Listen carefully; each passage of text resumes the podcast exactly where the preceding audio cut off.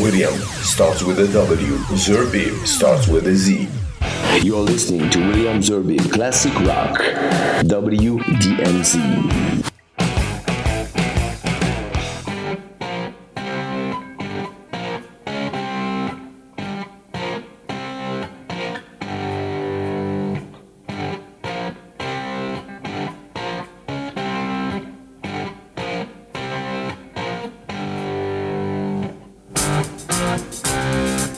Salut à tous, euh, heureux de vous retrouver pour euh, ce nouveau numéro de WDMZ avec l'inénarrable David Togis euh, et son superbe t-shirt de l'équipe de France de foot.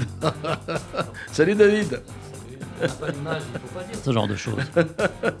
Alors, on va écouter pendant cette heure d'émission un groupe pendant 7 heures, hein, pas 6, 7. Ça va être long. Hein. CE de TE. On va écouter un groupe, euh, je sais pas, qui que tout le monde n'aime pas, euh, apparemment, même si euh, c'est un bon groupe de rock, quand même, à mon avis. Enfin, écoutez, regardez, si je vous propose ce titre, vous allez peut-être deviner. Attention, c'est parti, Break on Through.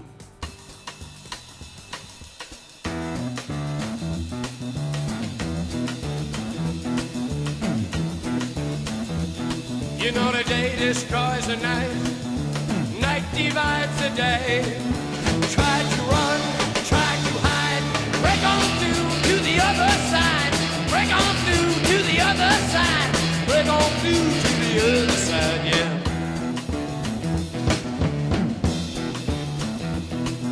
We chased our pleasures here, dug our treasures there. Can't you still recall the time we cried? Break on through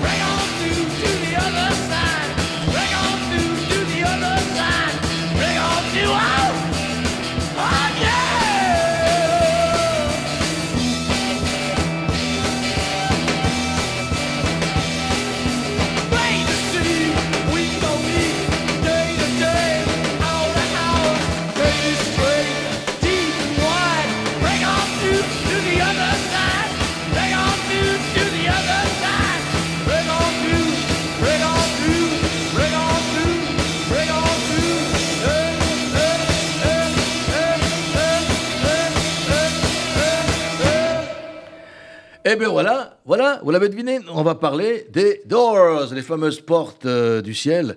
Non, de la perception. Oui, ah oui, non mais attends, les portes du ciel, parce qu'il y en a quand même deux qui sont déjà arrivés au paradis. Ça fait un- oui, ça fait un petit peu chrétien, là, tu m'inquiètes, là. hein. On est sur RCJ, quand même. Alors, monsieur David Togis, euh, les Doors, euh, ça fait longtemps qu'on aurait dû faire une émission sur eux, non? Oui, je sais pas ce qui s'est passé, mais on, on s'est rattrapé une extrémiste pour ce qui est, je crois, la dernière. La dernière de, la, saison, hein, de la Voilà. saison, bien sûr. Alors, euh, un groupe, euh, on va tout de suite mettre les plats dans le pied, un groupe qui est normalement centré, pour ne pas dire concentré, autour de euh, Jim Morrison, et non pas Van, c'est un un autre bonhomme, mais tu n'es pas d'accord là-dessus. Non, mais là, je crois que, en fait, tu projettes euh, tes, tes fantasmes adolescents euh, à la sexualité un petit peu ambiguë, euh, parce que euh, Jim Morrison plaisait à tout le monde, hein, et il plaisait tellement qu'il y a eu cette fameuse phrase de- du magazine Rolling Stone en 1981. Tu la connais, bien sûr.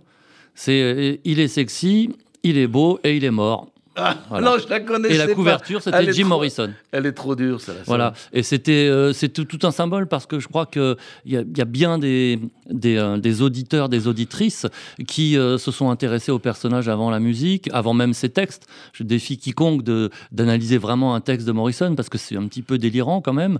Et, et à, côté de ça, euh, pour la musique, euh, on peut pas dire qu'il ait été extrêmement impliqué. Euh, on pourra parler de Robbie Krieger, par exemple, qui a signé énormément de musique et donc aussi des mélodies.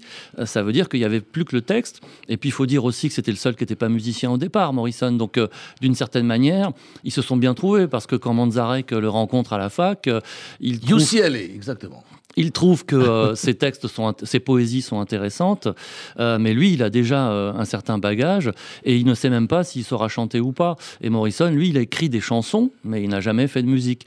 Donc, euh, l'i- l'idée du thème de ce soir, si tu veux bien, c'est que on essaye d'aller au-delà des clichés pour s'intéresser vraiment à la musique. Et je crois que Jim Morrison n'a pas besoin de nous, ni ce soir, ni demain, pour continuer à avoir cette aura extraordinaire. Mais quand même, moi, la première fois que j'ai écouté ce groupe, euh, j'étais, euh, j'avais euh, même pas 20 ans, et je me retrouve Avant-hier, avec, donc. je me retrouve avec un garçon, s'il m'écoute, il s'appelle Guy Chejinski. Guy, si tu m'écoutes et si tu es toujours vivant, eh bien, appelle-moi.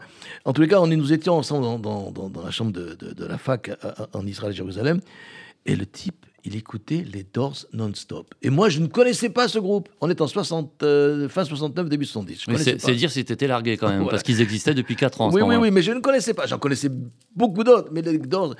Et j'en parle à mon cousin qui était, qui est plus de ce monde non plus, mais qui était euh, grand spécialiste de meilleur que moi, parce que lui, il était parisien, moi j'étais un petit bordelais qui arrive, donc on, on était un peu largués. Mais lui qui connaissait bien les groupes, parce qu'il avait en plus rencontré les Beatles et tout, je l'ai rencontré- je l'ai raconté dans une autre euh, émission. Eh bien, il me dit, les Doors, mais c'est de la. Bref. Je dirais pas le mot parce qu'il est dans une En arabe, tu peux le dire. si. Il m'a dit c'est un groupe bidon. J'ai dit bon, mais pourquoi il dit ça? Qu'est-ce qu'ils ont? Qu'est-ce qu'il a contre Et sans m'expliquer pourquoi. Alors, euh, je repars avec le Guy en question. On va en boîte. Et qu'est-ce qu'on écoute en boîte Un titre qu'on peut pas écouter parce qu'il est trop long, c'est Riders on the Storm. Et là, j'ai été hypnotisé, quoi. Franchement, il n'y a pas d'autre mot. T'es tombé en amour, comme on dit au Québec. Oui, non, mais c'est même pas une question d'amour, c'est que la musique, je, je suis rentré dedans, quoi. Je veux dire, c'était, c'était, j'étais pris par la musique et par le, le, le, le son, la voix, la tessiture lancinante de Jim Morrison.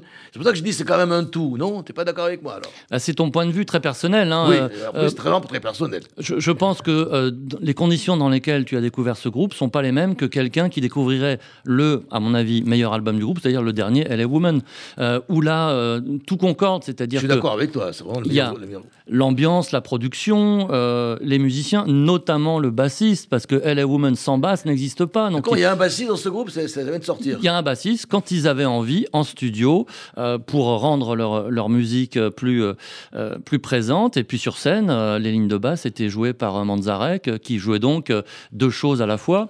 Mais c'était pas l'idéal non plus au niveau du son. Heureusement que derrière, ils étaient bien calés les uns les autres. Mais en studio, sur les, les cinq albums, les six albums, la basse est pratiquement présente sur la moitié. Et puis il y, y a de grands musiciens quand même hein, qui jouent. Ah ben ouais, écoutez quand même un autre titre. Ben, J'adore ce titre aussi, franchement. Et je sais qu'on a, on a, on a volontairement, enfin tu as volontairement, parce que tu as fait la playlist, euh, écarté les, disques, les, titres longs, parce que finalement on n'aurait pas eu le temps d'en d'en en écouter beaucoup. Donc, mais ce titre-là, j'aime bien. J'aime bien. J'aime bien. C'est Love Me Two Times. C'est de l'album Strange Days. On était en 1967, avant que je les découvre. Tu as raison. Love Me Two Times.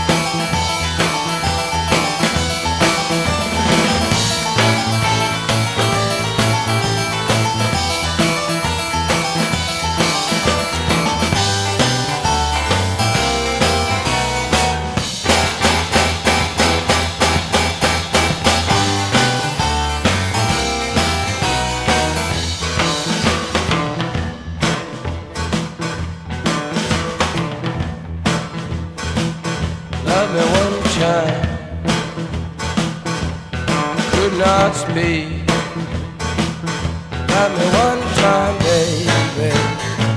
Yeah, my knees got weak. Love me two time, girl. Lost me all through the week.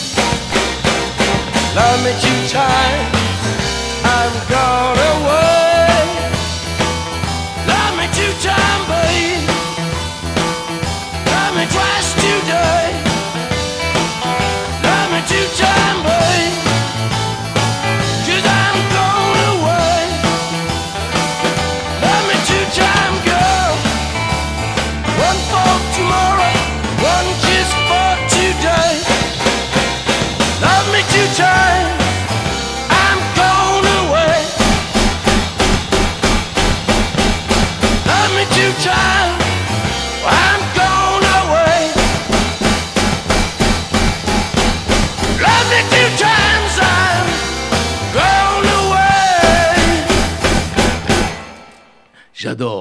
Franchement, c'est envoûtant. Vous écoutez les Doors avec David Togis à la batterie et euh, John Densmore. À la... Attends, ce, ce gimmick, comment il s'appelle le batteur? C'est pas John Densmore? Oui, John Densmore. Et le, le- ce gimmick du batteur sans arrêt, ta ta ta ta ta.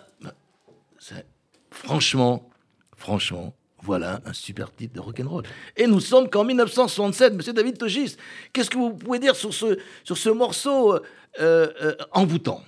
Ils sont euh, au stade de leur deuxième album et euh, ils commencent à avoir un, succès euh, qui va se, se focaliser euh, sur, sur la qualité de la musique quand même, hein, au-delà de Morrison, qui lui va vite, euh, vite être agacé euh, par le fait que son image cache tout, parce que lui, ce qu'il veut, c'est être un poète. hein. Il ne faut pas oublier que ils sont tous sortis de la fac quand même. ils ont une certaine ambition intellectuelle, même si Manzarek est à la fois le plus vieux et le plus diplômé, parce que lui, il a, il a fini son master, et, et les autres. Ont surtout des environnements très différents et c'est aussi ça qui fait la richesse de ce groupe et on s'en rend pas forcément compte euh, euh, parce que euh, on a l'impression que c'est un, combo unique, qui sont vraiment que, tous les quatre sont, ne font qu'un, alors que si on regarde bien ce qu'ils ont fait avant, j'en ai déjà parlé, mais on a Morrison qui est avant tout un littéraire. Bon, il a fait des études de cinéma, donc il connaît le cinéma et la littérature. Il a notamment un grand intérêt pour euh, tout ce qui vient de France, un peu comme Patti Smith plus tard. hein. C'est- très intello-américain, ça, d'adorer euh, la, la culture française, euh, les Et de se prendre philosophes, pour etc. Rimbaud, de se prendre pour Rimbaud. à un moment donné. Oui, et, et pour Baudelaire et d'autres.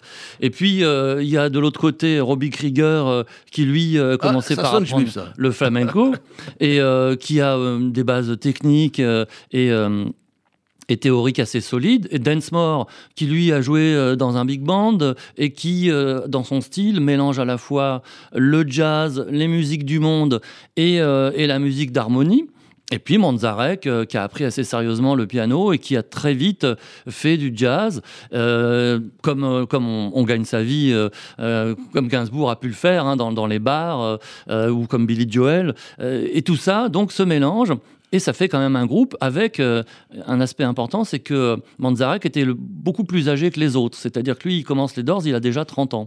Alors évidemment, c'est rien 30 ans, hein, mais à l'époque, Ah oui, à l'époque. euh, c'était énorme, euh, puisque les groupes qui marchaient étaient tous des petits jeunes, surtout en Californie. Et en Angleterre, euh, un jeune qui s'appelait Stevie Winwood débarquait avec euh, 15-16 ans, je crois, simplement. Mais alors, donc, tu veux dire par là qu'il y a- ce sont quoi Quatre univers différents qui, qui, arrivent à former un groupe de rock? Bah, ils arrivent surtout euh, à se mettre d'accord entre les textes de Morrison, qui sont quand même un univers euh, à eux seuls, et puis euh, les musiques des autres. Et, et en l'occurrence, soit ils signent ensemble The Doors, notamment sur le dernier. Alors on peut penser que c'est aussi pour aider Morrison, hein, qui était quand même bien mal en point en 1971. Mais comme je l'ai dit tout à l'heure, Krieger en faisait beaucoup. Par exemple, on va pas l'écouter encore une fois parce que c'est très long, mais Light My Fire, c'est Oui. entièrement Krieger.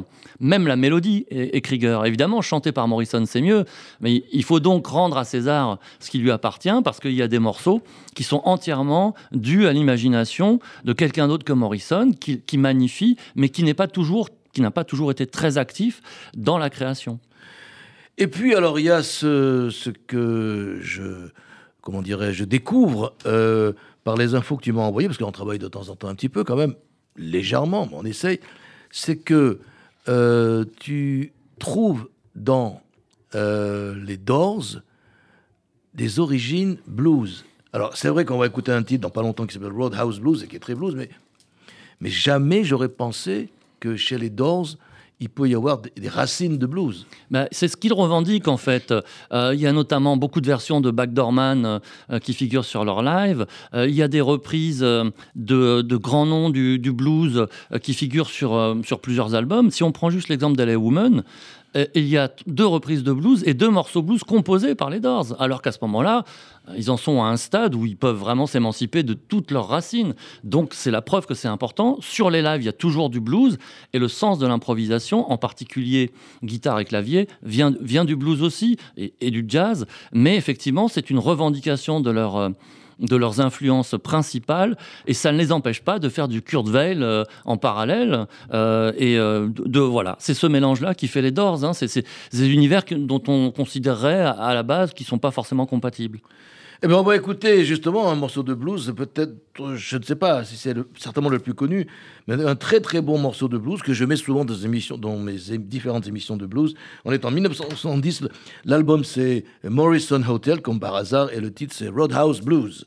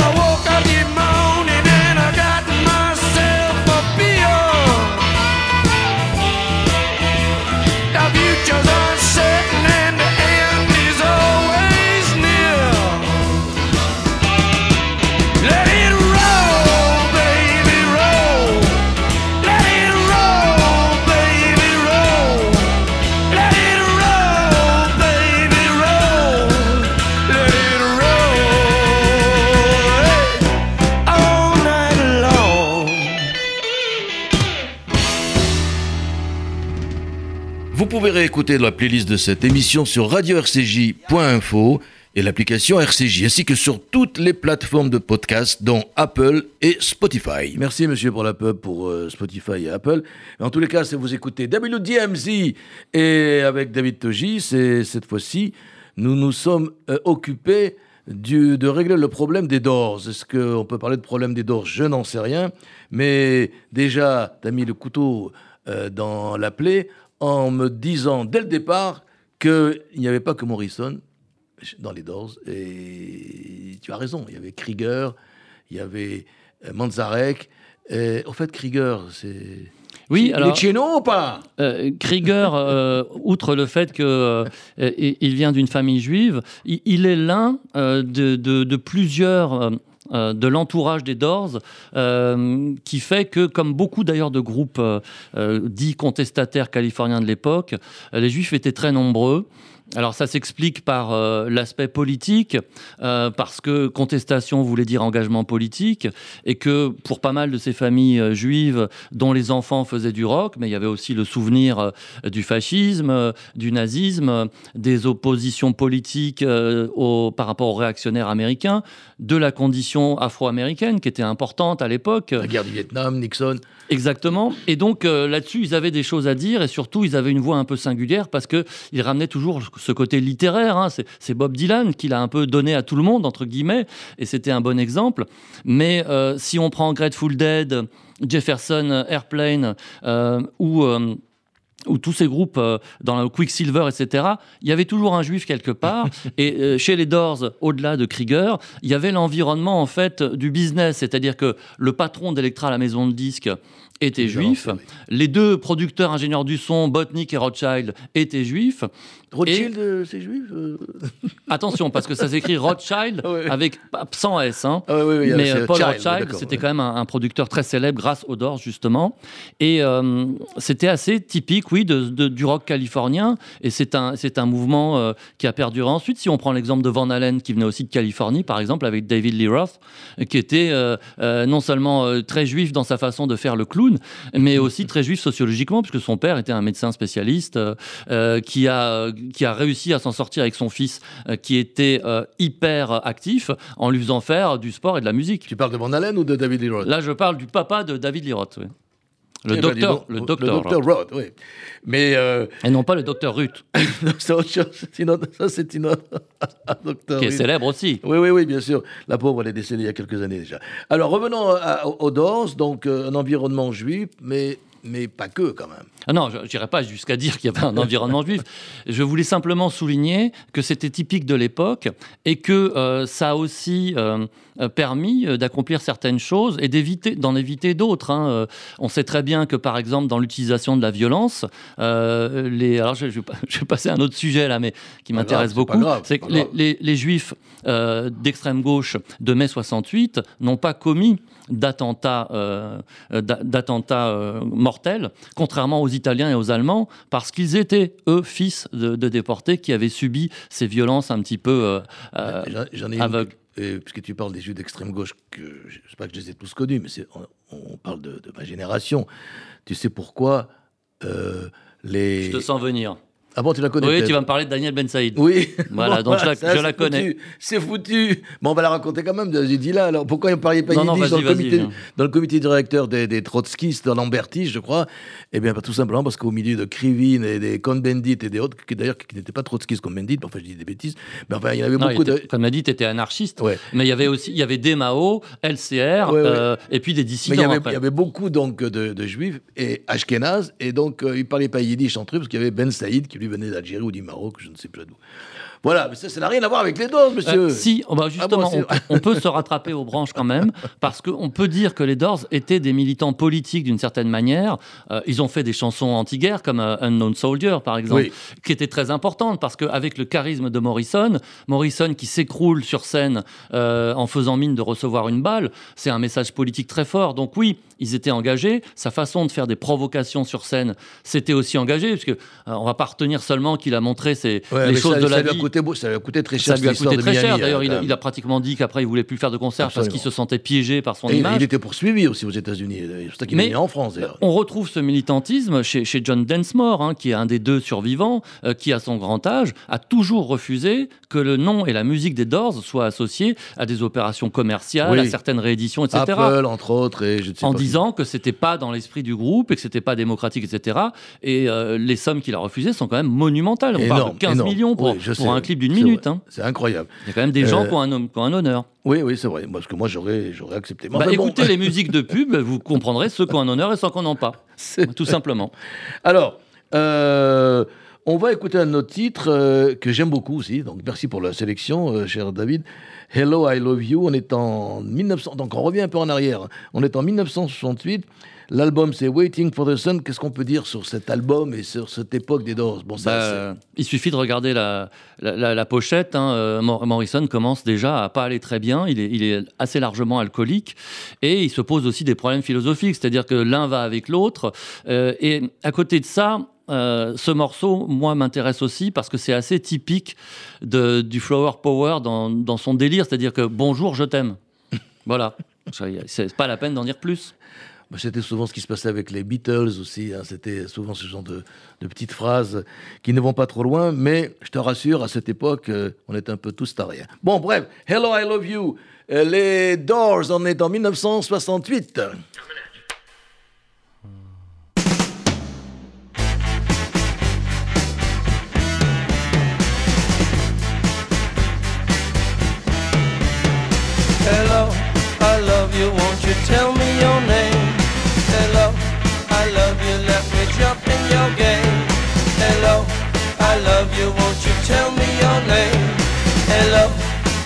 You, left me jump in your game. She's walking down the street, blind to every eye she meets. Do you think you'll be the guy to make the queen of the angels sigh? Hello,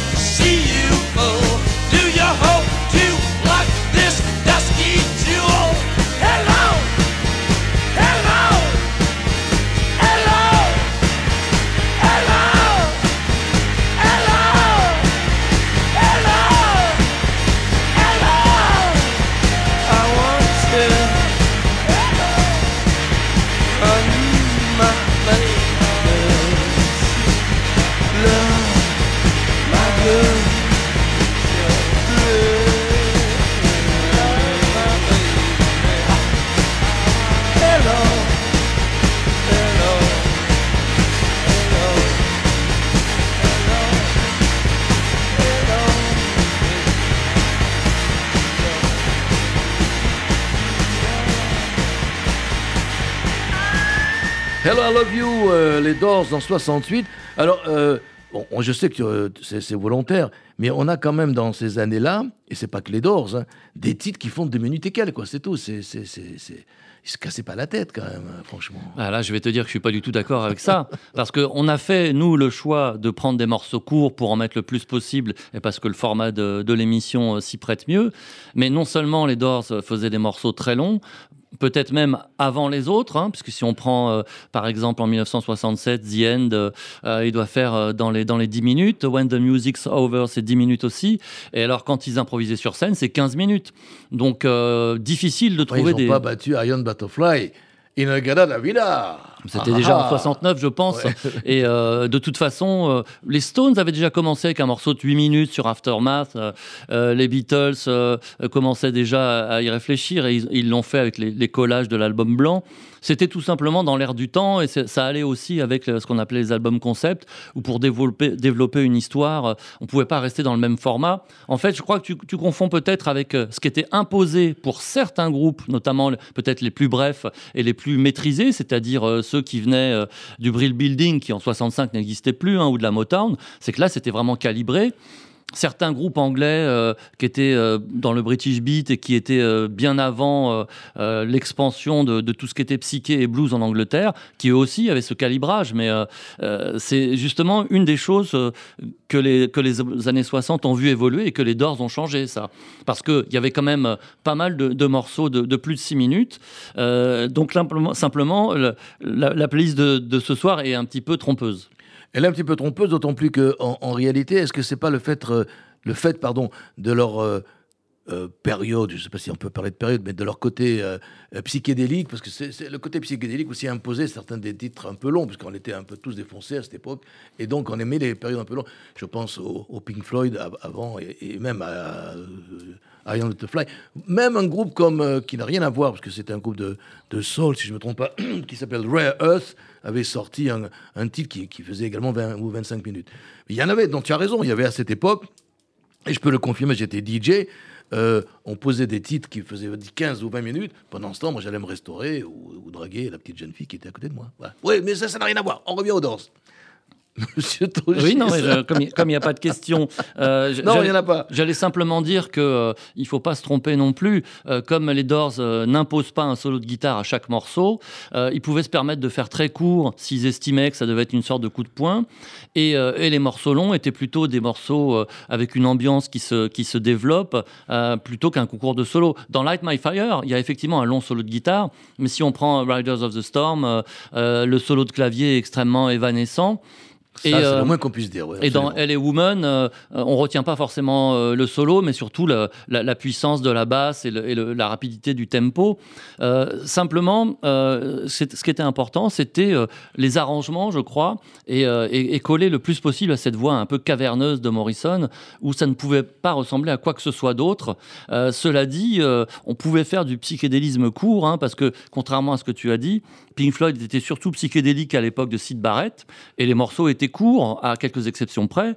Et quand Pink Floyd a fait des morceaux plus longs, c'était pas le côté psychédélique, c'était le côté art rock, c'est-à-dire euh, on met en place des structures extrêmement planantes, avec ou sans solo. Et euh, je crois que il y a pas mal de, groupes euh, de ces années-là, peut-être comme Moby Grape, comme Love, qui était très psychédélique et qui était californien aussi, et qui pouvaient faire des morceaux courts. Donc c'était surtout une question de liberté, je pense. Et d'ailleurs, sur leurs albums, on trouvait de grandes différences euh, dans la durée des morceaux. Alors, on va écouter un morceau qui lui fait 4 minutes 02, donc il est ni court ni long, mais enfin qui est pas mal. Et euh, c'est en 70. L'album, on, a- on a déjà écouté euh, Roadhouse Blues tout à l'heure, c'est l'album Morrison Hotel. D'ailleurs, pourquoi ce nom, Morrison Hotel? Alors, je ne pourrais pas te dire, euh, peut-être que ça les a amusés euh, de voir que c'était le nom de leur chanteur ou que c'était un de leurs Ouais. un de leur quartier général, mais je n'ai pas étudié la question, je suis désolé. Je voulais quand même juste dire que Oui, oui, mais dis, dis, dis. sur le même album, puisqu'on a écouté Roadhouse Blues, on a quelque chose de totalement différent qui vient du même album. C'est pour montrer cette capacité à ne pas lasser l'auditeur, et puis surtout avec des arrangements extrêmement prenants, et c'est ce que moi j'ai- j'aime beaucoup dans ce morceau. Eh bien, on va écouter ton choix qui est Waiting for the Sun.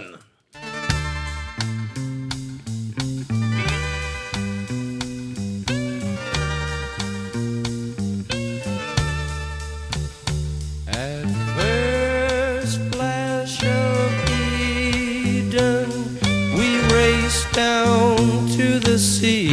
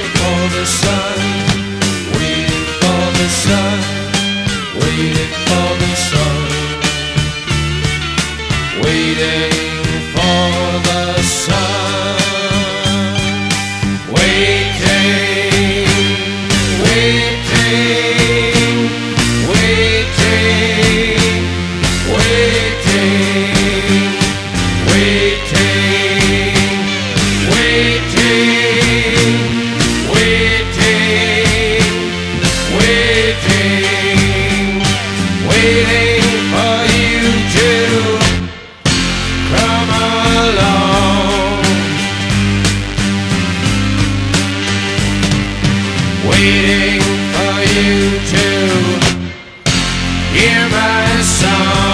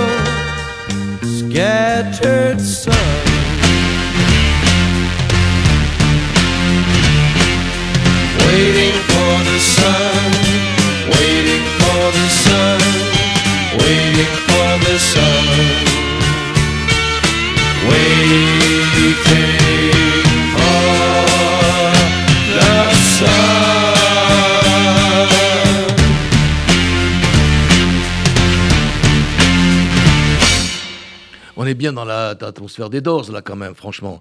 Il y a un côté, euh, y a un côté, euh, c'est vrai, c'est cette voix, euh, tu disais caverneuse, moi je dis un peu lancinante, qui, qui, qui, qui peut pas échapper à, l'oreille des, jeunes que nous étions à l'époque, puisque c'était quelque chose de, de particulier, c'est vrai qu'on pouvait ne pas aimer et aimer les Doors. au départ, moi je ne les connaissais pas, mais dès que j'ai écouté les Doors, en plus c'était dans une boîte, donc le son peut-être pas le meilleur, j'ai dit ça c'est quelque chose à écouter et Oui. ça j'aime. Ça, ça n'avait pas d'équivalent à la fois au niveau de la tessiture, mais aussi euh, euh, au niveau d'une certaine euh, théâtralité, parce que euh, les bons chanteurs, entre guillemets, euh, ils, ils- ils allaient haut, c'était spectaculaire, euh, notamment dans les débuts du hard rock, où il fallait aller très haut, ou dans certains exemples virtuoses de, de la... Des, des- des auteurs-compositeurs-interprètes euh, comme Elton John. Euh, Billy Joel n'était pas encore là à l'époque et c'est pas non plus le meilleur chanteur, mais euh, c'est surtout euh, un, un- un sa- un savant euh, travail d'arrangement, de sons de clavier, parce qu'ils sont très divers, les sons de clavier de Manzarek. Et puis, il faut, faut quand même dire que le producteur a joué un rôle monumental, parce que ça sonne d'une manière qui ne vieillit pas. Euh, même sans la remasterisation, nous on a la chance d'écouter ça au casque quand on est, quand on est derrière la, la vitre, mais le, le travail du son a quelque chose d'extraordinaire et, et ça, ça, ça aura une influence intemporelle. Et d'ailleurs, en parlant d'influence, c'est pas pour rien que à la fin des années 70, euh, les amateurs britanniques de New Wave, de Cold Wave, de Bad Cave, etc., ont tout de suite accroché sur cette ambiance que les Doors avaient. euh, avaient Installé. instituée et, et ça, et ça a laissé une trace énorme et c'est pour ça qu'en 81 il y avait cette fameuse couverture provocatrice de Rolling Stone qui est pourtant un magazine américain et pas anglais mais ça, ça, ça a quelque chose qui a influencé jusqu'à Noir Désir ensuite On rappelle la, la- la couverture de Rolling Stone? alors justement là je vais, je vais comme ça pas trahir le texte Euh, il est hot, il est sexy et il est mort Parce que hot en français c'est difficile à traduire Oui. mais en anglais c'est he's hot, he's sexy and he's dead C'est horrible. avec Jim Morrison torse nu en couverture Oui. mais ah, ça fait vendre des t-shirts après aussi hein. Non, je, je comprends. Euh, cela étant, c'est comme on peut parler deux minutes de la personnalité de ce, de ce monsieur. Bon, ça fait trois quarts d'heure que t'en parles mais bon on peut, non, on peut en non, parler non, deux minutes de on peut en plus parler hein. deux minutes de plus. C'est-à-dire que je veux dire par là quand même. Euh, il est donc, on sait qu'il est enterré au Père Lachaise, mais là n'est Non, pas la il n'y est question. plus au Père Lachaise depuis longtemps. Ah, il n'y est plus. Il est Bien parti sûr. où maintenant? Bah, euh, la famille euh, l'a remmené aux États-Unis, mais euh, ça n'empêche pas les pèlerinages d'avoir lieu quand même. Et il y a des gens qui savent pas qu'il n'y a rien dans cette tombe. C'est pas vrai. Tu vois, je le découvre. Avec Bah toi. oui. Bah, Bon. Ils en avaient marre, est-ce que tu crois? Ils en avaient marre. Enfin, il faut savoir ce que les gens font sur la Non, tombe de Morrison. horrible, hein. Non, c'est pas forcément horrible, mais en tout cas, c'est réprouvé peu- par la un peu morale. quand même, oui, oui, d'accord. Ce que je veux dire, c'est que le, ce, ce- ce- ce- ce personnage hors norme. Et il, avait quand même des gros problèmes de santé, mais pas dû à, des problèmes classiques. L'abus d'alcool, l'abus de drogue. Mais ça, c'est pas un problème de santé, ce sont des habitudes qu'il a prises par rapport à un mal-être lié à ce qu'il aimait, c'est-à-dire que euh, ses textes étaient tortueux, euh, il avait probablement un côté morbide, et puis il faut quand même pas oublier que dans ses premières interviews, on lui demande alors et vos parents, ils sont morts, alors qu'il n'était pas mort.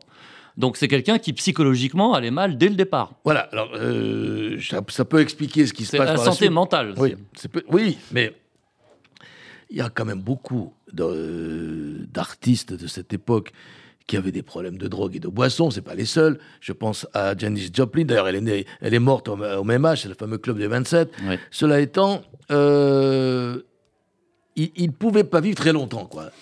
Bah, si, C'est un peu comme mon, mon- comme mon chien qui a des problèmes euh, de, de, fente palatine. Je sais qu'il va pas vivre 10 ans. on aura tout entendu. Non, mais, Non, sérieusement, chose. sérieusement, bien sûr que si, il aurait pu vivre longtemps. Toute la question, c'est comme pour Hendrix, hein, euh, euh, club, Jones. Même club. Des gens qui, qui avaient sans aucun doute euh, euh, un, un moral qui n'était pas toujours au beau fixe et surtout une créativité qui était liée à des, à des idées euh, un peu suicidaires et, et à la recherche des limites. Mais euh, le, le cas de Morrison qui renie ses parents, ça va quand même très très loin.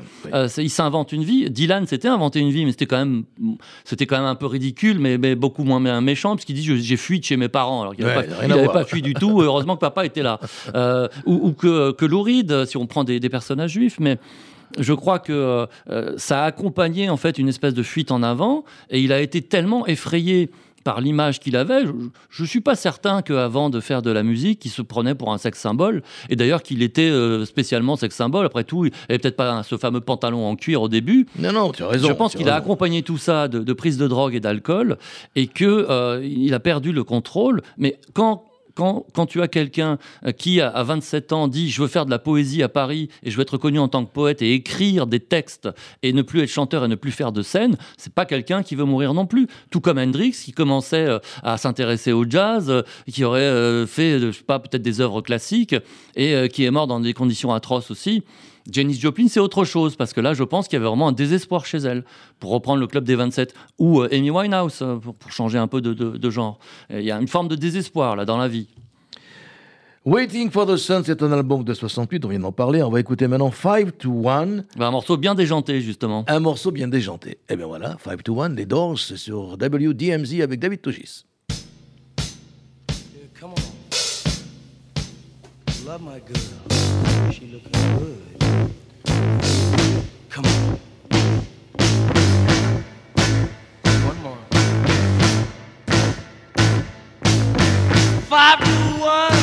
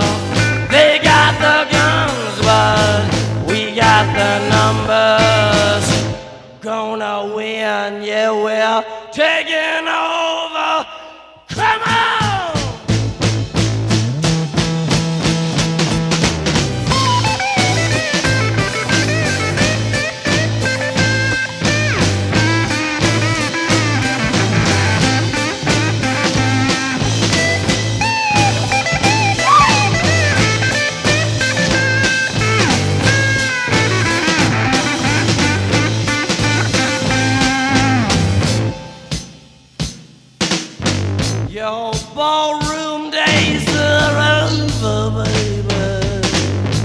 Night is drawing near.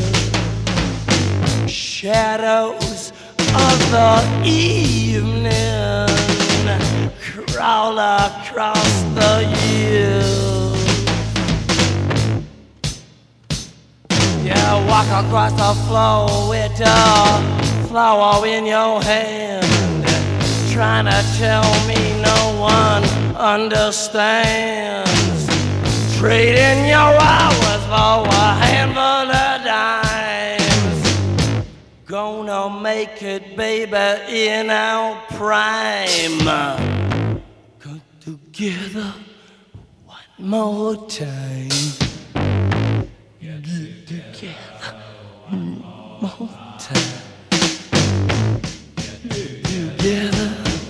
one more time. Get together.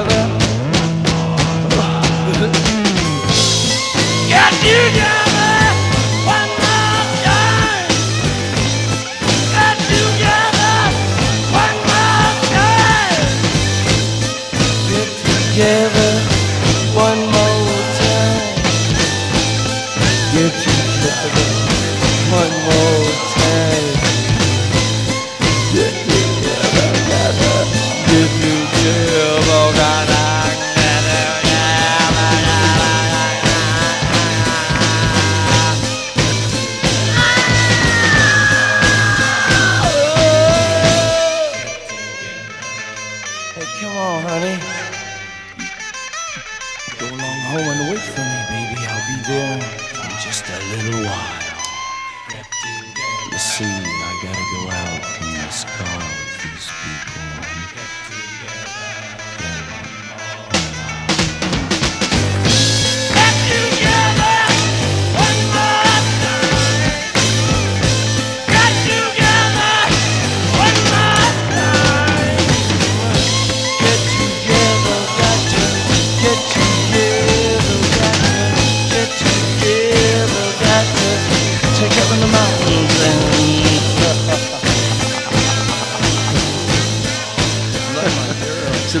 Pas de caméra dans ce studio, chers amis, parce que vous verriez euh, la transformation de, de David. Logis en zombie.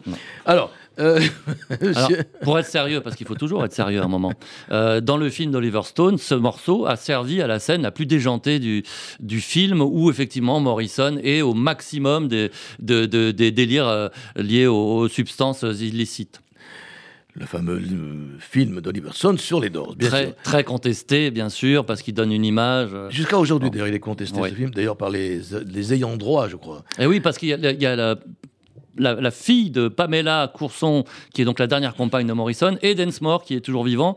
Krieger, lui, ayant cherché quand même à, à faire revivre l'esprit du. Je sais pas si on aura le temps de parler de ça, des, des projets après Doors, mais il a quand même cherché, parce qu'on voulait quand même passer un morceau d'après Morrison.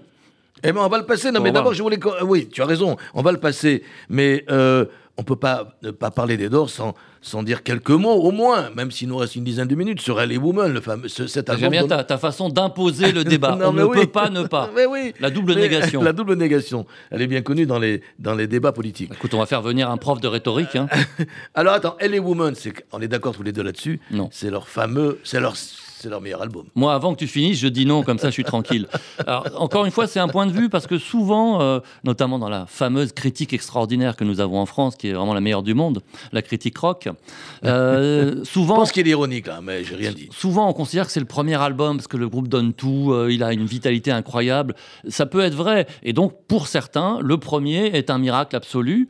Mais effectivement, en ce qui me concerne, je trouve que l'intérêt de LA Woman, que j'ai réécouté récemment exprès pour cette émission, c'est justement qu'il apporte une plus grande profondeur, euh, une. euh, une inspiration qui est extrêmement variable, ce qui fait que euh, ça enlève toute possibilité d'ennui, voire même de, de, prendre de l'avance en disant oui, tiens, là, il va faire ça et ça. Et ça, c'est quand même, c'est quand même formidable. Il y a des morceaux qui ont été repris de façon extrêmement diverse. Alors, Roadhouse Blues par Bluster Cult, entre autres. Mais la reprise de LA Woman par Billy Idol, c'est quelque chose. hein. Alors, ça peut déplaire, hein, mais ça montre toute l'énergie qu'il y a dans cette, euh, dans cette chanson. Donc oui, pour moi, c'est la richesse qui fait que c'est le meilleur album, mais je- on peut parfaitement euh, proposer euh, aux auditrices et aux éditeurs, je parle comme un homme politique en mettant le féminin avant, euh, de commencer par le premier. Il me fait rire. On est en, en 1971. Celles Et et, dans- ceux. Ah oui, celles et ceux. Et nous allons écouter, mesdames et messieurs, mesdames et messieurs, votez Voilà, pour moi. mesdemoiselles aussi. Et mesdemoiselles, nous allons écouter l'América, un titre que je ne connais pas du tout. Et, et aussi ceux qui n'ont pas de sexe du tout, donc ni mesdames ni messieurs.